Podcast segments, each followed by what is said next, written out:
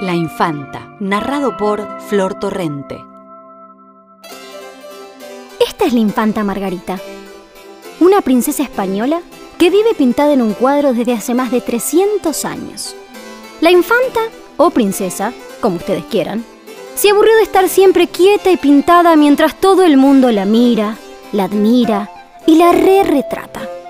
Así, por los siglos de los siglos. Por otra parte, el cuadro está lleno de gente. Sus meninas, o damas de honor, sus padres los reyes mirando desde el espejo, dos enanos, una monja, un sirviente, el mariscal del palacio, un perro y hasta el mismísimo pintor don Diego Velázquez y su descomunal caballete. Es mucho para una chica. Tanto tiempo sin visitar otros castillos, sin bailar, sin charlar con sus primos, sin jugar a la perinola, sin comer un bocadillo de chorizo. ¡Qué opio!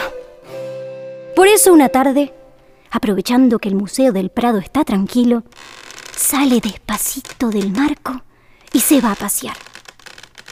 Tiene que caminar de perfil, porque la falda de su vestido mide como dos metros de ancho. Parece un mostrador. Así era la moda antigua, al menos para los ricos. Sale a la calle y no llama la atención. Primero porque ese día juega el Real Madrid y está todo el mundo en el estadio o en la casa viendo la tele. Y segundo, porque en los días actuales mucha gente parece disfrazada, como salía de un cuadro. Pero a la niña sí que todo le llama la atención y la asusta. Casas tan altas, máquinas tan ruidosas, calles tan anchas y un solazo tan fuerte. Es verdad que en sus tiempos no salía demasiado a la calle. Del palacio a la carroza, de la carroza a la iglesia y de la iglesia a otro palacio. Y todos le hacían reverencias. Y sus padres pagaban a titiriteros y saltimbanquis para que la diviertan. Y 14 servidoras y 27 criadas la vestían y la peinaban cada mañana, durante varias horas. Y rezo, mucho rezo. Cataratas de rezos y rosarios. Algún concierto que duraba también muchas horas. Y también horas y horas de bordado y lecciones de baile. Una danza bastante pavota llamada gabota. No le resulta fácil caminar con sus zapatitos de raso. Después de tanto tiempo de vivir pintada.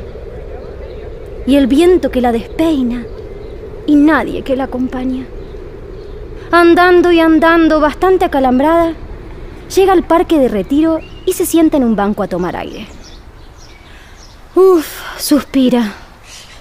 Qué suerte que me libré de esas pesadas de mis meninas. Ahora me gustaría que llegara un príncipe, pidiera mi mano y nos casáramos dentro de unos añitos y nos fuéramos de luna de miel a Villa Tuerta del Calabacete. Justo en ese momento, vio que se acercaba una persona muy peticita. Ya sé, se ilusionó la infanta. Esta es una rana encantada y en cuanto le hable se va a convertir en un príncipe chueco de rizos tirabuzones, con capa de chinchillas y sombrero con plumas de pavo real. Manuelita, presente. ¿Cómo dices? Pregunta la infanta, que no distingue rana de tortuga. Presente, dije. ¿Estás encantada? Encantadísima de haber venido a Madrid. Encantada quiere decir embrujada. Que eras un príncipe y una bruja te convirtió en... eso. No, nunca fui un príncipe. Siempre fui tortuga. ¿Y por qué has venido? Me dio un brote de cholulismo y quise ver a los reyes de España. Pues yo soy la infanta Margarita, hija de los reyes. Claro, pero de, de, los reyes de antes. Yo quería ver a los reyes de ahora. Eres muy atrevida, dice la infanta, alzando a Manuelita y sentándola sobre su falda. Pero si aprendes a hacer reverencias, te presentaré a sus majestades, mis padres. Juan Carlos y Sofía. No, mi cielo. No sé quiénes son esos. Manuelita está feliz y observa que los rubios pelos de la princesita despiden una luz muy brillante, que son un verdadero sol que ilumina las sombras del parque. Sentada muy cómoda sobre el vestido mostrador de raso, siente que la infanta le rasca la cabeza. Vive Dios, no tienes pelo. Le dice. Nadie es perfecto, le contesta Manuelita. Calva, pero con mucho ingenio para ser una simple rana. ¿Cómo rana? Soy tortuga. ¿Cuántas veces tengo que repetírtelo? Tortuga o lo que seas. Debes tratarme de Alteza. Está bien, Alteza. resopla Manuelita. Vine a ver a los reyes, aunque sea de lejos. Les pediré permiso para llevarte al cuadro. Eh, digo, al palacio. Gracias, pero me parece que tus padres no son los reyes que vi en la tele. ¿En la te qué? En la televisión. Cáspita. ¿Y qué es eso? Es un aparato donde se ve todo. Todo el tiempo. Eso es magia. Por lo tanto, es pecado. Y si me estás mintiendo, también es pecado. Dice la infanta y se santigua tres veces. Yo no miento. Desde chiquita me enseñaron a no mentir. ¿En qué convento te enseñaron? En ninguno. En mi casa en Peguajó. ¿Pegua qué? Podrían haber seguido charlando todo el día. Pero se oyeron sirenas, campanillas del camión de los bomberos, pitos de la policía, chicos que gritaban, hombres que daban órdenes, ladridos de perros detectives. Como podrán imaginar, en cuanto un guardia del museo descubrió la desaparición de la infanta, sonaron las alarmas y se movilizó hasta el ejército para ir a rescatarla. El mundo entero ya lo sabe.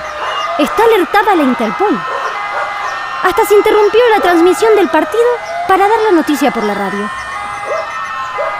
Manuelita ve con espanto que por un sendero del parque avanza el malón de los ranqueteles, levantando polvareda y sin dejar yuyo sano, mientras los pájaros escapan en bandada.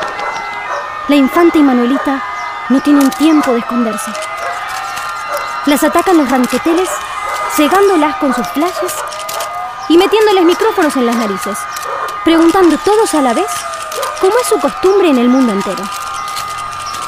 Atrás viene un batallón de la Guardia Civil y abriéndose paso como puede, el director del museo. Jadeando, despeinado y con los ojos como pelotas de tenis. Levanta delicadamente a la infanta mientras una maquilladora la peina con el dedo y la Guardia Civil reparte patadas y palos a periodistas y curiosos. Al fin consiguen meter a la princesa en una carroza. Porque si la suben en un auto, puede morirse del susto. O lo que es peor, despintarse. La infanta Margarita no quiere desprenderse de Manuelita y la esconde entre sus muchos trapos de seda bordada.